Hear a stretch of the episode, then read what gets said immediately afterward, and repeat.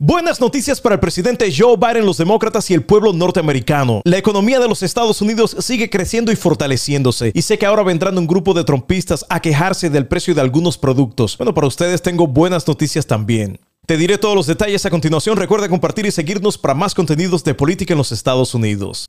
Anteriormente se había creído que el Producto Interno Bruto en el tercer trimestre de este 2023 había sido un 4,9%, pero ya salieron los números oficiales y el número es mucho mayor. La economía de los Estados Unidos creció a un 5,2% y esto en gran parte gracias a las políticas económicas del presidente Joe Biden. Y cuando comparamos este número con el número más alto que tuvo el fallido expresidente Trump, que fue en el 2018, él solo llegó a un 2,9%. Por un lado, Joe Biden con 5,2%, por otro lado, el fallido expresidente con solo 2,9%. Les dejo la matemática de tarea. Ahora, para los trompeteros que se la pasan quejándose del precio de alguno de los productos, culpando a Biden y los demócratas cuando en realidad son las empresas las que ponen estos precios. Bueno, para ustedes tengo buenas noticias también. Los precios de algunos productos, como por ejemplo el huevo y pasajes de avión, han bajado un 22% y un 13% respectivamente en comparación con el año pasado. También durante las últimas 10 semanas, el precio de la gasolina ha bajado por lo menos 60 centavos por galón en toda la nación. La inflación ha bajado un 3,5% en comparación con un 9,2% del año pasado. Y todo esto en gran parte gracias a las políticas económicas de Joe Biden y los demócratas. En cambio, el fallido expresidente Trump durante su presidencia lo único que hizo fue aumentar la deuda pública a más de 7 trillones de dólares. El fallido expresidente Trump también perdió más de 200 mil empleos en manufactura y eso antes de la pandemia. En cambio, el presidente Joe Biden ha creado más de 700 mil empleos en manufactura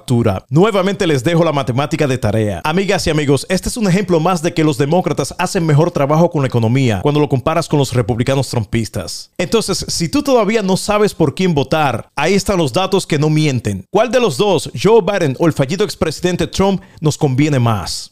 Seguiremos reportando.